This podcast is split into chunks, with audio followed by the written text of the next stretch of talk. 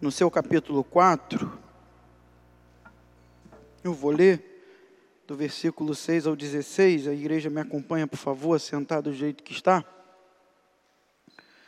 Primeira carta de Paulo a Timóteo, do 4, capítulo 4, do versículo 6 ao 16. Diz assim: Exponda estas coisas aos irmãos, serás bom ministro de Cristo Jesus, alimentado com as palavras da fé e da boa doutrina que tem seguido. Mas rejeita as fábulas profanas e de velhas caducas. Exercita-te pessoalmente na piedade. Pois o exercício físico para pouco é proveitoso, mas a piedade para tudo é proveitosa. Porque tem a promessa da vida que agora é e da que há de ser. Fiel é esta palavra e digna de inteira aceitação. Ora, é para esse fim que labutamos e nos esforçamos sobremodo, porquanto temos posto a nossa esperança no Deus vivo, Salvador de todos os homens, especialmente dos fiéis. Ordena e ensina estas coisas. Ninguém despreze a tua mocidade, pelo contrário, torna-te padrão dos fiéis na palavra, no procedimento, no amor, na fé e na pureza. Até a minha chegada, aplica-te à leitura, à exortação, ao ensino. Não te faças negligente para com o dom que há em ti, o qual te foi concedido mediante profecia, com imposição das mãos do presbitério. Medita estas palavras e nelas ser diligente, para que o teu progresso a todos seja manifesto. Tem cuidado de ti mesmo e da doutrina. Continua nestes deveres, porque fazendo assim, salvarás tanto a ti mesmo como a teus ouvintes. Bom, isso aqui são, é uma carta pastoral do apóstolo Paulo a Timóteo, a primeira carta de Paulo a Timóteo, a segunda carta de Paulo a Timóteo, a carta de Paulo a Tito e também a carta de Paulo a Filemão, elas são cartas pastorais de Paulo a esses homens que na verdade eram discípulos dele.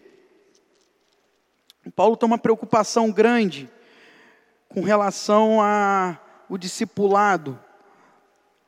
As cartas paulinas, elas não são cartas, via de regra, evangelísticas, pelo contrário, elas são cartas doutrinárias. Quando Paulo vai escrever uma, a, sua, a sua carta aos Coríntios, aquilo ali é uma carta doutrinária do início ao fim, e, e começa com um puxão de orelha sem freio, né? Como quem diz, Paulo não está fazendo questão de, de ser agradável com ninguém, ele chama atenção duramente da igreja, da igreja em Corinto. A carta de Paulo aos Colossenses também é uma carta, não é uma carta evangelística, é uma carta doutrinária. A carta de Paulo a, a, aos irmãos em Filipos também é uma carta doutrinária. A carta de Paulo aos Gálatas é uma carta doutrinária. Você vai ver que Paulo está tá, tá, tá, tá preocupado ali com a questão do judaísmo entrando na igreja da Galácia. Então, quer dizer, são cartas doutrinárias. A carta de Paulo aos Romanos, que deveria, que é uma carta a um grupo que ele não conhece ainda, que deveria ser talvez uma carta evangelística, é, é, é, é um tratado teológico doutrinário também. O apóstolo está doutrinando ali também. Então Paulo ele tem uma preocupação muito grande com esse negócio chamado doutrina. Paulo não fala de doutrinas, Paulo fala de uma doutrina. Existe uma doutrina. Pode existir várias interpretações dela, pode existir vários pontos de vista a respeito dela, mas a doutrina é uma só. E Paulo tem uma preocupação muito grande com essa questão de doutrina. E na carta de Paulo a Timóteo, na carta de Paulo a Tito, na carta de Paulo a Filemão, fica muito claro a, a, preocupação do apóstolo de que essa doutrina não se perca, mas de que essa doutrina vá adiante, de que essa doutrina, dessa boa doutrina, ele vai falar lá no iníciozinho da carta, dessa sã doutrina, que ela, que ela continue, que ela se perenize, que ela, que ela passe em geração a geração, que ela vá além de Paulo, além de Timóteo, ou seja, que ela, que ela alcance outras gerações. E aí, Paulo, no capítulo 4, ele chama Timóteo, no finalzinho do capítulo 4, a ser uma pessoa fiel e diligente no ministério. E aí aqui tem algumas características. Quando somos fiéis no nosso ministério, no ministério que Deus deu a cada um de nós. Para isso a gente tem que entender um pouco a respeito de dons, a respeito do nosso chamado como crente na igreja. Isso está lá na primeira carta de Paulo ao Coríntios, quando Paulo vai lançar a mão da figura do corpo, né? Para dizer que todos nós fazemos parte de um corpo e de que todos nós somos importantes nesse corpo e que o corpo só é corpo quando os membros bem ajustados eles funcionam aonde eles têm que funcionar. Ou seja, todo crente tem um lugar no corpo de Cristo. Nós diminuímos ministério dentro da igreja nós congregacionais, há três figuras. A primeira figura, que tem ministério dentro da igreja, é o pastor, na cabeça oca nossa, né? Que, leituras bíblicas raras. A segunda, a segunda figura é o presbítero. E a terceira figura é o diácono. Essas pessoas têm ministérios dentro da igreja, demais não têm. Isso não é bíblico. Isso não é bíblico. Isso, isso não tem sombra de verdade com o que a gente lê na Bíblia. Então, é muito comum a gente ouvir dentro da igreja que certas coisas são para o pastor, outras coisas são para o diáconos e outras coisas são para o presbíteros. E aí você passa régua. As demais coisas são embustes, ou então são adjetivos do Evangelho. Não são, não são. Todos nós, todos nós, todos nós, temos um lugar de serviço no corpo. Todos nós temos um lugar de serviço no corpo. Todos nós. Você pode abrir sua Bíblia, por favor, na primeira carta de Paulo aos Coríntios, no capítulo 12. Depois de Paulo chamar a atenção da igreja por conta de divisão, depois de Paulo chamar a atenção da igreja por conta de um problema moral que estava acontecendo no seio da igreja de Corinto, depois de Paulo chamar a igreja atenção a, a, a respeito da, dos dons espirituais, lá, lá, lá no seu capítulo 12, no versículo 12, Paulo vai dizer: Porque assim como o corpo é um e tem muitos membros, e todos os membros, sendo muitos, constituem um só corpo, Assim também com respeito a Cristo. Pois em um só Espírito todos nós fomos batizados, em um corpo, quer judeus, quer gregos, quer escravos, quer livres, e a todos nós foi dado beber de um só Espírito. Não existe espaço para feminismos, machismos, é, patriotismos, não. Todo mundo é uma coisa só. O plano de Deus para a raça humana sempre foi um plano universal. Abraão, sai da tua terra, sai da tua parentela. Gênesis capítulo 12, vai para a terra que te mostrarei. Quem era Abraão? Um judeu? Não, Abraão era um homem de Ur dos caldeus, era um filho de um homem, muito provavelmente um idólatra, chamado Terá. Sai daí, vai para a terra que te mostrarei. De ti farei uma grande nação. Em ti serão benditas todas as famílias da terra. É universal. O plano sempre foi universal. E Paulo está dizendo: olha, quer judeus, quer gregos, quer escravos, quer livres, todos nós foi dado beber de um só espírito, porque também um corpo não é um só membro, mas muitos. Você não tem um corpo sem membros, mas você tem um corpo quando esse corpo tem muitos membros. É assim que funciona. Se disser o pé, porque não sou, porque não sou mão, não sou do corpo, nem por isso deixa de ser do corpo. Esses membros às vezes eles dão chilique. Às vezes, desculpa, a palavra xerica é uma palavra forte, feia. Às vezes eles entram em curto-circuito. E aí Paulo está dizendo: se o pé disser, porque não sou mão, não sou do corpo, ou seja, o pé deu uma, deu uma crise de identidade no pé, nem por isso, nem por, nem, nem, nem por conta dessa crise ele deixa de ser do corpo, não. Se o ouvido disser, porque não sou olho, não sou do corpo, nem por isso deixa de o ser. Se todo o corpo fosse olho, onde estaria o ouvido? Se todo se todo fosse ouvido, onde o olfato? Imagina se todo mundo dentro da igreja fosse diácono, todo mundo da igreja fosse presbítero, todo mundo dentro da igreja fosse pastor. Não, não ia. Mas Deus dispôs os membros, colocando cada um deles no corpo como lhe aprouve. Quem dá o lugar de serviço, Paulo está dizendo, é Deus. Quem mostra, quem encaixa a gente na igreja, no lugar de serviço dentro da igreja, é Deus, é Ele que faz isso. Se você vai para o corredor forçar uma posição dentro da igreja, você não tem a parceria de Deus, você não está sendo movido pelo Espírito Santo de Deus. Você está sendo movido pelo espírito do engano do diabo. Se você vai para a rádio fofoca da igreja, antigamente tinha isso, né? negócio de telefone, hoje em dia é WhatsApp. Né? Por isso que eu não faço parte quase grupo nenhum e, e vou dizer, minha vida é muito melhor desde que eu saí deles. É, é você está pecando. Por quê? Porque quem encaixa você na obra, quem encaixa você no lugar exato do reino, onde você vai dar fruto, onde você vai ser feliz, mesmo diante das dificuldades, onde você vai ser instrumento de Deus para levar felicidade a outros, é o Espírito Santo de Deus. É o Espírito de Deus. E não adianta você forçar a porta. Se você força a porta, isso é ruim. Essa questão de força a porta, eu lembro muito de Davi, né? Lá no, no, no primeiro livro do profeta Samuel, Saul cansou de pisar na bola, Deus diz para Samuel: Chega, Samuel, até quando você vai ficar chorando por Saul, tendo eu o rejeitado? Fui eu que rejeitei, acabou. Samuel deve ter limprado a lágrima do rosto, deve ter passado óleo naquele cabelão que ele tinha, que não levava navalha desde que ele nasceu. Deve ter passado um bocado de óleo e azeite, né? Eles faziam um perfume assim, misturava azeite com, com ervas o que hoje a gente usa na cozinha, né? Azeite com um monte de erva, não sei o que, tu joga lá na cozinha, a gente fazia um perfume com aquilo.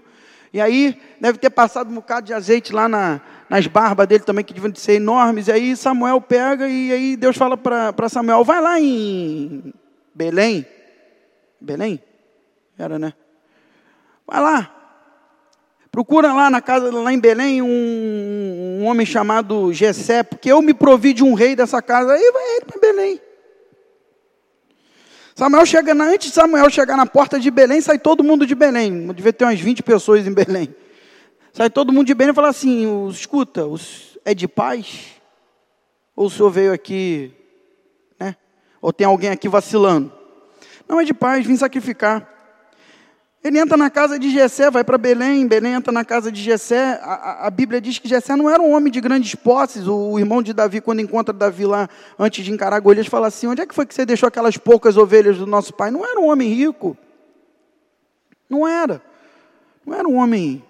Quando, quando Saul oferece Mical a Davi, para poder ela ser eh, esposa dele, fala num estratagema ali de Saul, fala assim: você me traz 100 prepúcios de, de filisteus. Na verdade, Saul estava doido, era para os filisteus matarem Davi, né? E aí eu vou te dar minha filha, aquela coisa toda. Davi fala assim: mas quem sou eu para ser genro do rei? Eu sou de, um, de uma aldeia, minha família é a menor da aldeia, pobre, homem pobre. Mas Lá vai Samuel, Samuel chega lá, e aí passa em revista aquele monte de filho de, de de Jessé, e aí Samuel olha para um daqueles meninos lá e fala assim, deve ser esse aí, né? Porque Deus escolheu Saul, Saul bonitão, diz a Bíblia que do ombro para cima Saul se distinguiu de todo mundo, deve ser esse rapaz, porque esse rapaz é bonito, olha aí, ó. Abinadab, não lembro. E aí olha aquele homem, homem zarrão, bonitão, fala assim, é esse. Deus vira para Samuel, Samuel um profeta, um juiz, um sacerdote, já no alto, já no alto desse, desses ofícios, ou seja, um homem experimentado com Deus, Deus vira para Samuel e lembra para Samuel: Você pensa que sabe tudo, Samuel, você não sabe nada, porque você esqueceu do principal. O único que vê coração nessa sala sou eu. Pergunta para esse homem se ele tem mais um filho. Samuel toma um puxão de orelha de Deus. E aí Samuel bota a violinha dele no saco, volta lá para Jessé e fala assim: acabaram os seus filhos? Não, tem um que está tomando conta de umas ovelhas. A gente não come, a gente não sacrifica, a gente não faz nada enquanto esse menino não vier. E aí diz a Bíblia que foram lá chamar Davi. E quando Samuel diz, a gente não come, a gente não sacrifica, a gente não faz nada enquanto ele não vier, é do seguinte: se vocês demorarem dez dias para chamar Davi até aqui, a gente fica dez dias de jejum. Se vocês demorarem dois dias, a gente fica dois dias. Se vocês demorarem uma hora, é uma hora. Meia hora é meia hora. É com vocês. Qualquer prazer me diverte. E aí lá vai eles lá. Eu imagino a correria para achar Davi, sobe morro, desce morro, vai, vai para um canto, vai para outro, e pergunta: cadê Davi, cadê Davi, cadê Davi? Nunca se perguntou tanto do nome de Davi como naquele dia, até que acham Davi. E o texto do primeiro livro do profeta Samuel diz que quando Davi chega na porta da casa do pai dele, na porta de sua casa. Davi para na porta e a Bíblia diz: isso, tá, isso é lindo isso ter sido registrado, porque diz lá: e fizeram-no entrar. Davi chegou na porta da sua casa, deve ter dito assim: Pois não, pai? Mandou chamar? E deve ter visto aquela turma toda, os irmãos todos, e, e, e Samuel lá, aquela coisa toda. Davi viu poucas vezes Samuel. Mandou chamar? Mandei. Entra, meu filho. E aí diz: fizeram ele entrar. Entra, rapaz, entra aí, pode entrar. Ele entrou, não forçava a porta. A Bíblia diz que ele entrou. Samuel não tocou nenhuma nem duas. Deus falou para Samuel: se levanta e unge esse homem como rei. Aí diz lá, o, o cronista diz assim: olha, olha, olha a percepção do homem para a figura de Davi. Era ele moço, ruivo, de boa aparência. Boa aparência é o bonitinho. Bonitinho ou feio ajeitadinho? Né? Era ele moço, novo, ruivo, de boa aparência. Era, era coisa. Esse moço ruivo de boa aparência tinha seu coração na mão de Deus. Deus olhava aquele coração e falava assim: entra. Quando ele entra, Deus não, Deus não explica para Samuel: você vai ungir porque ele é um homem segundo o meu coração. Você não vai ungir porque esse homem é um homem que pensa em mim quando olha para as estrelas. Você não vai ungir porque esse homem atribui a mim os livramentos que ele dá às suas ovelhas. Quando ele pega um leão, um urso pela barba e mata, ele diz que fui eu que. Não, você vai ungir porque eu estou mandando você ungir. Unge, não faz mais nada.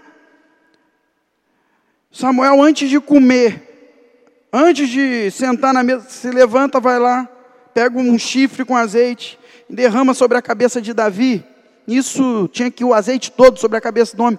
Quando aquele azeite começa a bater na cabeça de Davi, a sala toda sabe o que está acontecendo. Davi está sendo ungido rei, com um rei sentado no trono. A sala toda sabe que Davi é rei, instituído por Deus, e a sala toda sabe que aquela família, a partir de agora, se alguém souber além deles ali, vai ser perseguida de morte pelo louco que senta no trono. Quem é que coloca Davi na enrascada, entre aspas? Quem é que leva Davi a isso? Deus. Quem escolhe, quem encaixa, quem coloca, quem se provê dos seus servos? Deus. E Paulo está falando isso aqui. Versículo 19, capítulo 12 de Coríntios. Se todos, porém, fossem um só membro, onde estaria o corpo? O certo é que há muitos membros, mas um só corpo. Não podem os olhos dizer à mão: Não precisamos de ti, nem ainda a cabeça aos pés, não preciso de vós. Você, a gente não pode abrir mão do outro dentro da igreja. O meu ministério não vai ser um ministério frutífero se o ministério dos meus irmãos não, não, não, não, não, não for frutífero logo, o meu ministério, o meu ministério deve ser facilitar o ministério dos meus irmãos. Alguém disse: o pastor é bom quando ele não atrapalha. Olha, eu, eu me sinto tentado a achar que isso é uma verdade. Né? Quando o pastor não atrapalha por causa de vaidade, quando o pastor não atrapalha por conta de insegurança, quando o pastor não atrapalha por conta de medo de sombra, quando o pastor não atrapalha por vontade de aparecer, e como tem pastor que adora aparecer, quando um pastor não atrapalha, né, porque não deixa a sua carne falar, quando o pastor é um facilitador para o ministério dos outros irmãos, isso é bom, gente. O corpo começa o pastor não é a cabeça da igreja, nunca. Isso não está na Bíblia. O pastor não é o dono da igreja, o pastor não é o, o, o, o líder supremo da igreja. Não, isso não está na Bíblia. O pastorado é um dos ministérios da igreja. É que a gente misturou tudo. A gente vem de tradição católica, né? Os padres Lá, lá você não chama o homem de pastor, você chama de padre. O que, que significa padre? Pai. Pai. É o pai, é o pai de todo mundo. Agora você para para pensar isso dentro de uma sociedade familiar, patriarcal.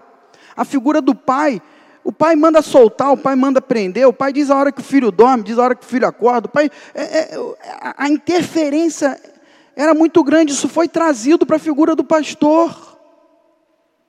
Isso migrou da igreja católica e veio para a figura do pastor. Não, não, não tanto. Você vê dentro da igreja os pastores que não são pastores, são ditadores.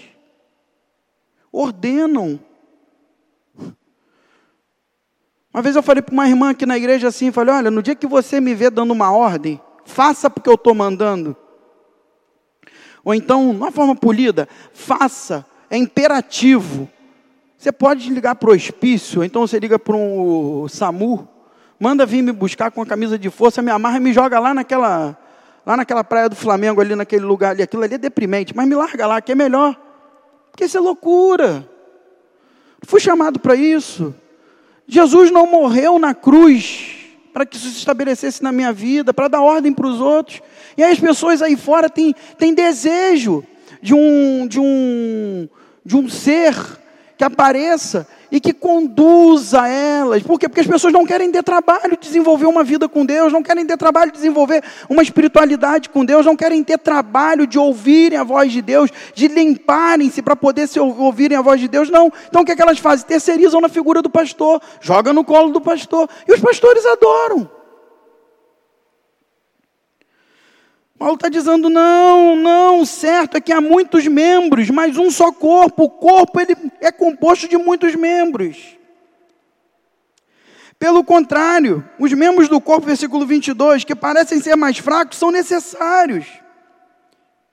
E os que nos parecem menos dignos no corpo, a estes damos muito mais honra. Também os que em nós não são decorosos, revestimos de especial honra. Mas os nossos membros nobres não têm necessidade disso. Contudo, Deus coordenou o corpo, concedendo muito mais honra àquilo que menos tinha, para que não haja divisão no corpo. Pelo contrário,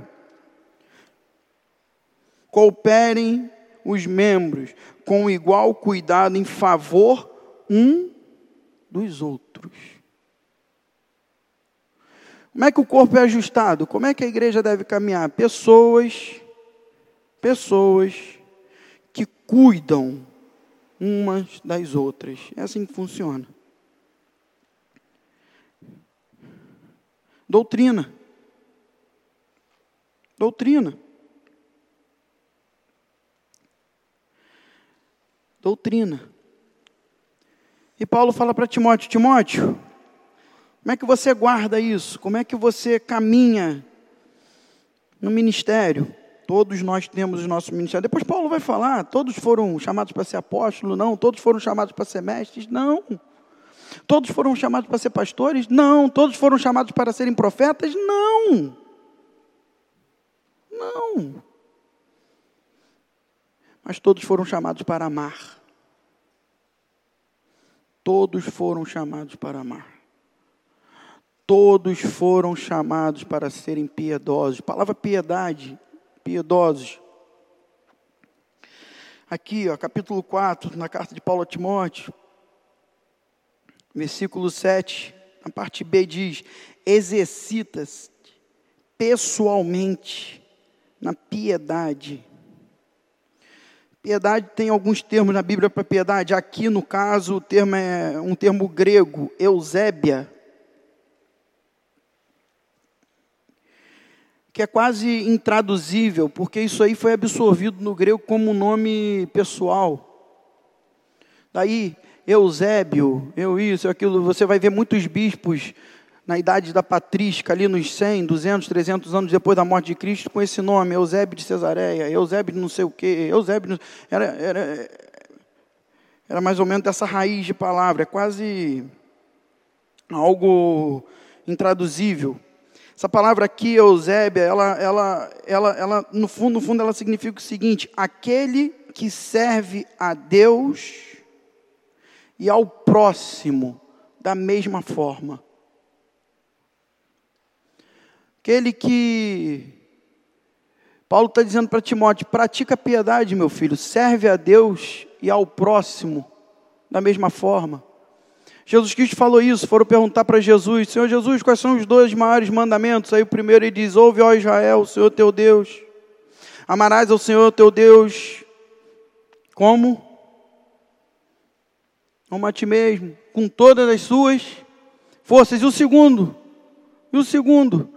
Aí ele falou assim, amarás ao teu próximo, como a ti mesmo. É isso aqui, piedade. Ame a Deus de todo o teu coração, de todo o teu entendimento, com todas as suas forças, mas ame o teu próximo, como a ti mesmo. Lá na frente, João foi falar assim, o apóstolo foi falar: História é essa de você dizer que ama aquele que você não vê, se você não consegue demonstrar amor para aquele que você vê, não tem piedade, é o que João está falando. Você diz, você acha que você tem Eusébia, você não tem, porque se você não tem como ter Eusébia, piedade dentro de você, se você só ama a Deus. Não, a piedade existe quando o seu amor a Deus, ele é refletido no seu amor para o seu próximo. Paulo está falando, Timóteo quer ter um ministério frutífero, Timóteo quer caminhar na presença de Deus, Timóteo, exercita-te na piedade. Isso é difícil. Porque você tem que, muitas vezes, malhar em ferro frio.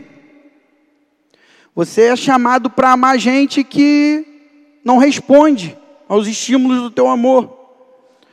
Você é chamado para amar gente que, vez por outra, te mostra um negócio prateado no pé, você pensa que é a cor da unha, não é não, é uma ferradura que está ali, e brilha a ferradura, e a ferradura machuca gente que te agride, gente que te espizinha, gente que faz questão de alfinetar. E Deus está falando para Timóteo: você tem que se exercitar. Paulo está falando para Timóteo: você precisa se exercitar na piedade. Por quê? Porque não basta amar a Deus, esse amor tem que ser verificado na forma como você ama aquele que está do teu lado. Essa é a primeira coisa. E depois Paulo diz: olha, você precisa ensinar.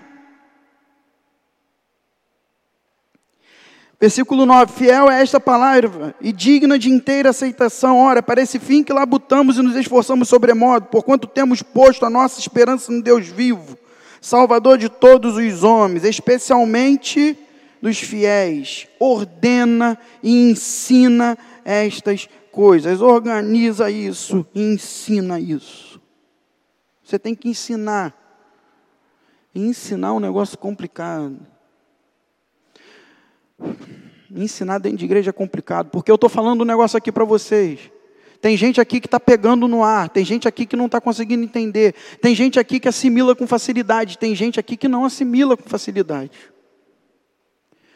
E quando você se propõe a ensinar as coisas de Deus, você tem que entender o seguinte: existe uma parte do ensino que ela é sua, Existe uma outra parte do ensino, onde, da onde vai brotar a eficácia do ensino, que ela pertence ao Espírito Santo de Deus. Porque é Ele que convence. Porque é Ele que vai no fundo do coração e trata o coração. E aí você tem que fazer segundo não a sua vontade, não, você não pode ensinar segundo a sua vontade, porque não existe doutrina, existe uma doutrina. Você tem que ensinar a doutrina de Deus para as pessoas. E aí você na outra coisa é, você tem que descansar em Deus, entender que quem vai dar o crescimento, quem vai produzir os frutos, são o Espírito Santo de Deus, e é no tempo de Deus. Ensinar não é fácil. Mas Paulo fala que não basta ter piedade, não basta simplesmente ensinar, ainda tem mais coisa que a pessoa tem que ter. E aí no 12 ele vai falar assim: Olha, ninguém te despreze por conta da sua mocidade. Era, era um moço. Pelo contrário, torna-te padrão dos fiéis. Aonde? Torna-te padrão na palavra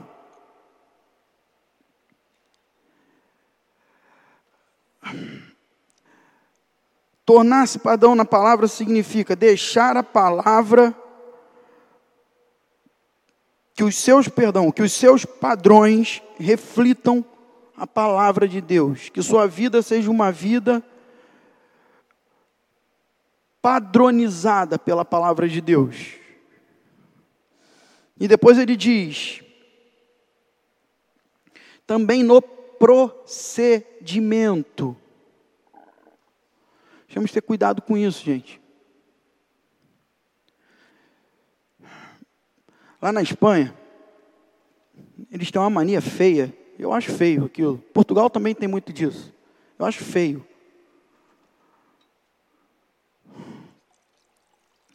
Você chega num lugar, é uma beijação que eu vou te contar um negócio.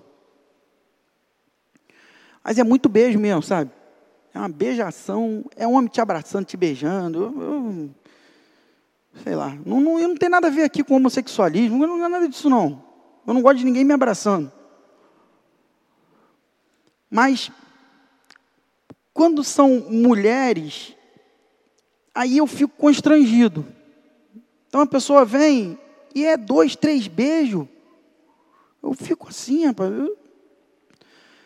E aí depois de uma semana lá, disseram que eu era o irmão meio metro. Meio metro de distância. Eu dava o braço assim, ó. E, ah, beijar outro. Quero beijar a Aline. Eu dava meio metrinho de distância assim. Né? Aí os caras já botam logo um apelido na gente, né? Gustavo meio metro. Eu falei, bom. Né? Pensei comigo. Tá bom. E aí eu, me chamaram lá num canto para falar que aquilo ali eu tinha que me aculturar. Eu tinha que me aculturar. E aí, com muito jeito, né, eu tive que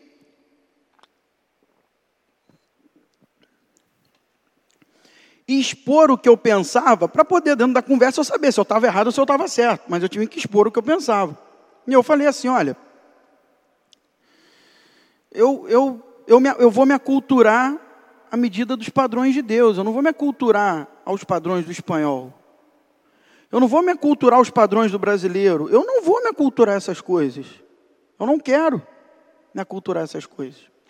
Eu quero me aculturar ao padrão de Deus.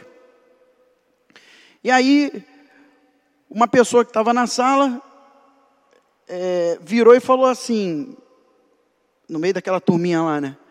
Você faz muito bem, pastor, porque a gente já teve muito problema aqui com isso. Essa história de cultura. E aí ele falou assim, né, de uma forma, ele falou assim: "O espanhol é muito beijoqueiro, mas os colombianos conseguem ser mais ainda. Aí tinha uma pá de colombiana dentro da sala. E, e, eu não sei se vocês sabem, mas espanhol, colombiano, equatoriano, essa turma não, essa turma quando vai discutir é assim, ó, é oito pessoas falando ao mesmo tempo e, e, não, e eles não estão brigando não. Você pensa que o pau está cantando, é porque é uma gritaria. E a língua, a língua é, é muito incisiva, é muito forte. Já viram o nordestino, quando, quando o nordestino dá aquela arrepiada? Né? Ele não está brigando contigo, mas a forma, o, o tom de voz, ele é muito. E rapaz, quando, quando a mulher falou aquilo, que a moçada lá beija, beija mesmo, e, colombiano beija mais, aí foi uma. Foi um banzé. Foi um banzé. Eu sei que depois de umas meia hora de. de eu, eu, bom, aquilo ali para eles foi uma conversa, né? Eu não entendia nada, então para mim foi nada. Eu virei, eu falei assim, é, eu quero padrão do céu, meus irmãos, eu não quero padrão da Espanha, eu não vim aqui para poder repetir padrão de ninguém, eu quero padrão do céu. E eu dou, eu dou meio metro de distância aí, como vocês dizem,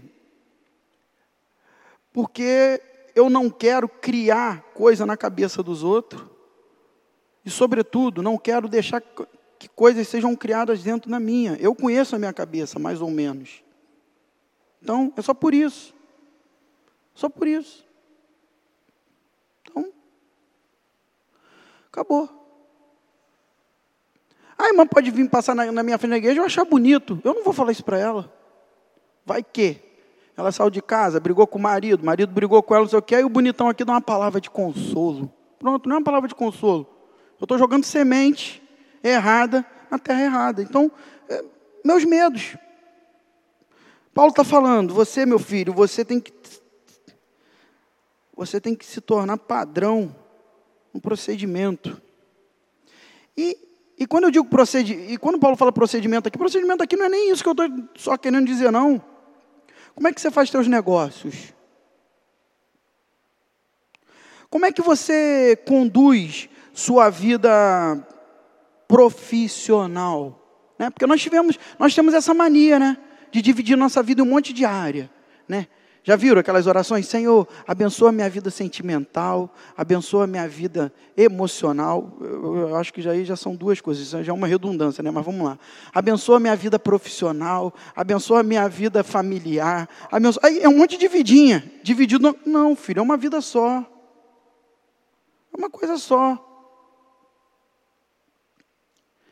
Tenho que dividir. Como é, como é que é teu relacionamento dentro da escola? Como é que é teu relacionamento dentro da faculdade? Como é que é teu relacionamento dentro da empresa? Como é que é teu relacionamento? Como é que é o teu padrão dentro de casa? Como é que é teu padrão nessas ambientes? Como é que é teu padrão? A menina lá na Espanha virou para mim e falou assim, pastor, é, deram uma aula lá, e lá na Espanha, o pessoal, esse negócio de homossexualismo, isso é ensinado dentro dos colégios, ensinado mesmo. Então, de vez em quando você está andando na rua, você vê um menininho vestido de menina. E não é pouca vez que tu vê isso, não. E lá vai lá o garotão de salto alto, com, com saia ridículo, com saia para não E ai de você se falar um A. Um dia chegaram lá no colégio lá e a filha de uma moça que era aqui do Rio de Janeiro tá, e mora lá, casada com um espanhol, ela era de Paracambi, e está lá. Ela, a professora botou lá uma bandeira dessa do arco-íris, né, e chamou todas as crianças para tirar uma foto com aquilo e fazer um vídeo de desagravo à perseguição aos homossexuais. E aí chamou a turma toda, foi a turma toda, a garota ficou sentada na cadeira. 11 anos de idade, tem essa menina, tá? Que isso fique registrado. Ela ficou sentada na cadeira. E a professora foi até ela na frente da turma e falando alto com ela, falou assim: por que, que você não levanta e não vem participar com a gente? As pessoas precisam ter mais amor, ter mais tolerância no coração. Ela falou assim: porque eu não concordo com nada disso, professora. Isso daí não é de Deus. Deus, isso não agrada a Deus. Isso aí não faz bem para o homem. A senhora não está ajudando ninguém fazendo isso, não. A garota ganhou dois dias dentro de casa de suspensão. 11 anos de idade. Ganhou dois dias dentro de casa de suspensão e a tromba dos amiguinhos dentro da escola. 11 anos de idade. 11 anos de idade. Olha o procedimento. Qual é o nosso procedimento? Não dá para servir Deus sem procedimento. Não dá para servir Deus de qualquer maneira, não dá para servir Deus de qualquer forma. Por quê? Porque a régua está numa altura muito alta padrão exigido é elevado. Não dá para servir Deus falando mentira torta e direita, não dá para servir Deus roubando, não dá para servir Deus fingindo que não está vendo roubo, não dá para servir Deus dessa forma. Não dá. Timóteo, Timóteo, presta atenção no seu procedimento. Presta atenção, porque para servir Deus também é necessário, Timóteo, amor. O que é amor? A gente leu aqui, né? No início do culto. Quais são as características do amor?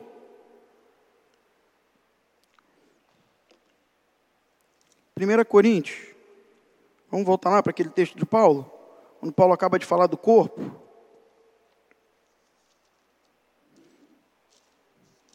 A gente leu o 12, né? Aí lá no capítulo 13,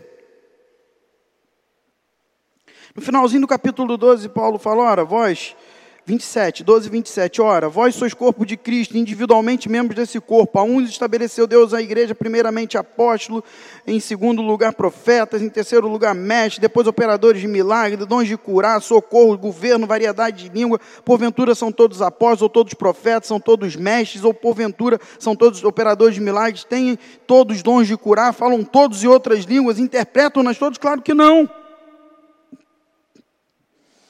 Entretanto, procurai com zelo os melhores dons. Aí, logo depois, ele continua: Eu passo a mostrar-vos ainda um caminho sobremodo excelente. Ainda que eu fale a língua dos homens e dos anjos, não, não tiver amor, serei como bronze que soa ou como símbolo que retine. Ainda que eu tenha o dom de profetizar e conheça todos os mistérios e toda a ciência, ainda que eu tenha tamanha fé a ponto de transportar montes, se não tiver amor, nada serei ainda que eu distribua todos os meus bens entre os pobres, ainda que eu entregue o meu próprio corpo para ser queimado, se não tiver amor, nada disso me aproveitará. Paulo está querendo dizer mais ou menos o seguinte: você não pode ter uma piedade desprovida de amor, porque não adianta. A tua piedade tem que ser reflexo do amor que toma conta do seu coração. E aí ele vai dizer: o amor é, Paulo vai definir, paciente. O amor é benigno, o amor não arde em ciúmes. Não se ufana, não né? Fica autopropagando. Não se ensoberbece. Não se conduz inconvenientemente. Não se ufana. Uma vez uma pessoa pregou aqui na igreja, acabou, ficou uma semana falando na minha orelha. Nunca vi uma exposição sobre fulano de tal, igual aquela que eu fiz domingo. Uma semana na minha orelha, quase vomitando. Falei, caraca. Tem doido para tudo, né, rapaz? Eu falei, que que é isso? Eu falei, meu Deus do céu. Não se conduz inconvenientemente. O amor não se comporta inconvenientemente. Por que, que o amor não se comporta inconvenientemente? Porque o amor se preocupa com o outro.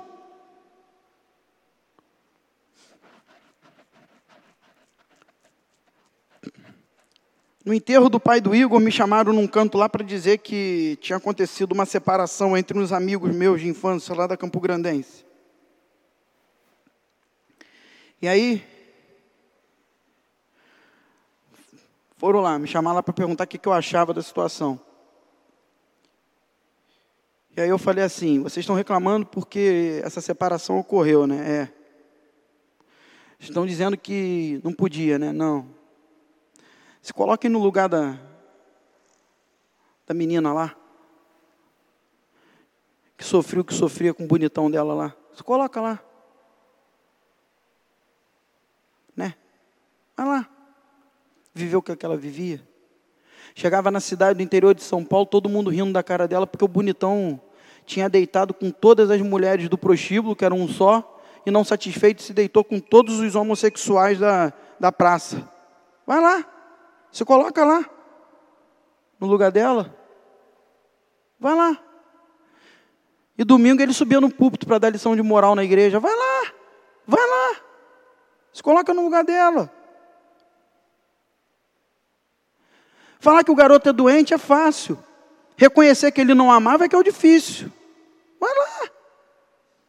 Que é isso, Gustavo? Que negócio que é esse? Eu falei, meu filho, quem ama, quem ama, quem ama de verdade se comporta com respeito ao, ao outro. Um marido que ama sua esposa, honra a esposa, não desonra a esposa na presença das pessoas. Uma mulher que honra o marido, honra o marido, não desonra o marido na presença de uma cidade. Vai lá. Vai lá vocês aqui, ô, sabichões. Dizer que não pode separar, que isso é pecado, que não sei o quê. Vai você lá viver essa desonra.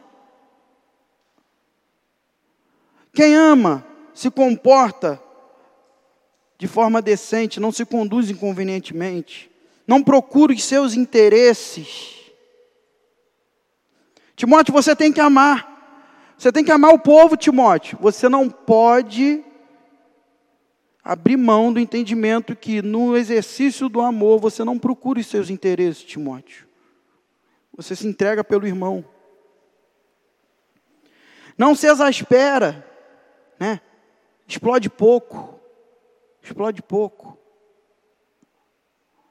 Nossa, como eu tenho problema com isso. Meu pavio é curto. Eu canso de orar para Deus, Senhor, alonga o pavio, alonga o pavio, alonga o pavio, alonga o pavio, mas curto.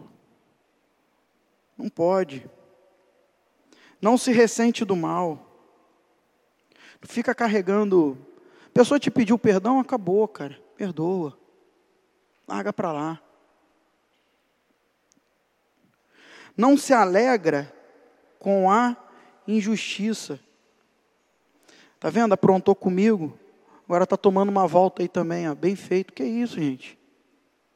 Que isso? Injustiça é injustiça. Seja na tua vida, seja na vida da pessoa que te traiu, é injustiça. Regozija-se com a verdade. Aí olha lá no final, Timóteo, você tem que amar. Sofra, Timóteo. Creia, Timóteo. Espere, Timóteo. Suporte, Timóteo. Porque isso faz o amor. Depois ele vai falar: olha, você também tem que ser padrão na fé. A fé, Hebreus 1, certeza das coisas que se esperam, convicção daquilo que não se viu, dos fatos que não se veem. É a espera convicta, sem ter nada de concreto. Você precisa ser padrão na fé. As pessoas têm que olhar para você, entender que você tem que ter fé, mas como é que você vai ter fé se você não tem um coração apaziguado, se o teu coração não pertence a Deus? Não adianta, você qualquer coisa você vai se desesperar. A fé produz uma espera convicta, quieta. Homens e mulheres de fé são homens e mulheres que aprenderam a esperar contra aquilo que seus olhos veem. Isso aqui é o brabo. O teu olho vê deserto, o teu olho vê destruição, o teu olho vê traição, e Deus está falando assim: fica tranquilo, porque eu vou mover isso daí, eu vou mudar isso aí, eu vou transformar isso daí. E aí você acredita, e essa crença não é só você acreditar, você, isso está isso tá impregnado de você dentro de forma convicta, e aí você aceita. Timóteo, por último. Por último.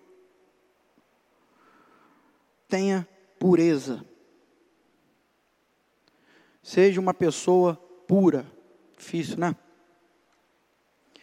Nós brasileiros fomos ensinados desde cedo a sermos o quê?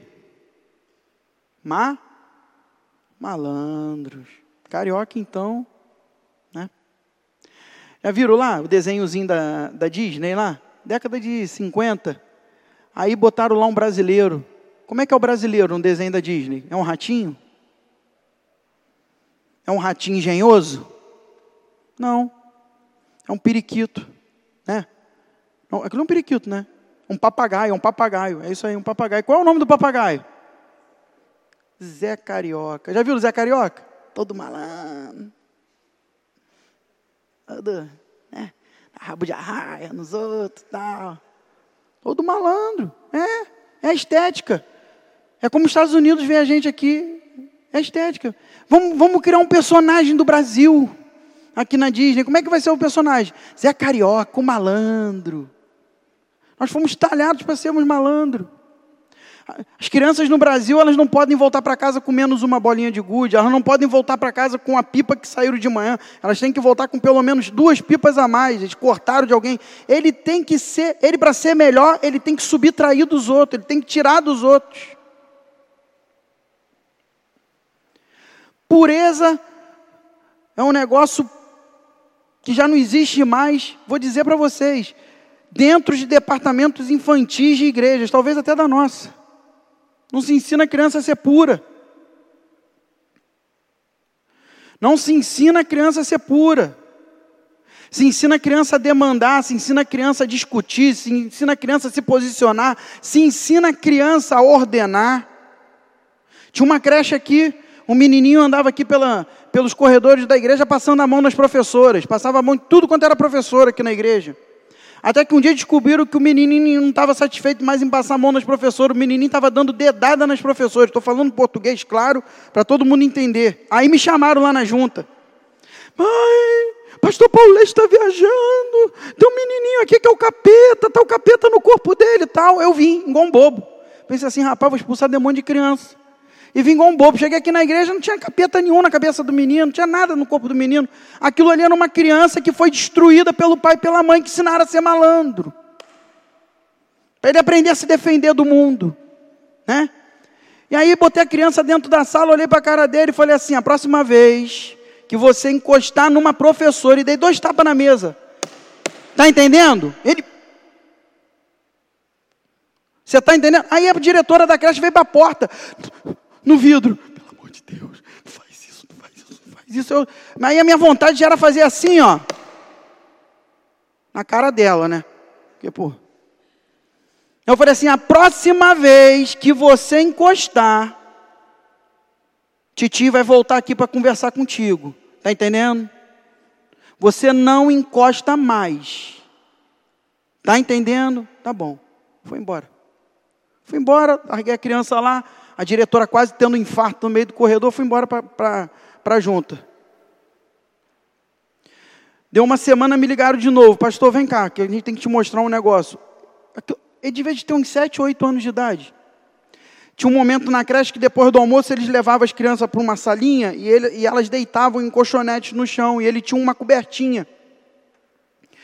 E aí ela falou: Você tem que vir para cá agora. Eu corri, cheguei aqui, ele estava deitadinho e ele estava deitadinho fazendo um movimento. Aquele movimento que os meninos fazem. E aí eu olhei para aquilo e falei assim: Cristo amado. Esse garoto tem sete anos de idade, o que, que é isso? Aí eu pensei, deve ter capeta mesmo. Aí começa a cabeça, né? Ah, que ignorante que eu fui. Comprei depois um monte de livro de, de como criar criança, como criar menino, psicologia é, evangélica para quê? É só besteira também. Bom que o tempo passa, a gente evolui. Aí, quando acabou aquilo, eu falei assim: eu quero conversar com ele. Aí fui para a sala. O garoto não me olhava no rosto. Aí eu falei assim: professora, dá licença para mim, por favor. Aí a, a professora saiu, só que essa sala não tinha vidro na porta. Aí eu fechei, aí eu falei assim: você lembra do tio? O tio semana passada fez assim com você? Bateu na mesa, não bateu? Aí ele assim, me olhando assim, de olho arregalado. Aí eu falei assim: deixa o tio te abraçar, porque o tio quer te pedir perdão. Aí eu ajoelhei assim, abracei ele. Você perdoa o Titi, que Titi errou, Titi não devia ter feito aquilo. O menino começou a chorar. Chorou, chorou, chorou, chorou, chorou, chorou.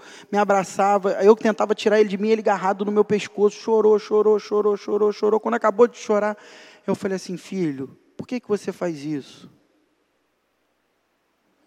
Porque papai me ensinou e disse que eu tenho que ser homem.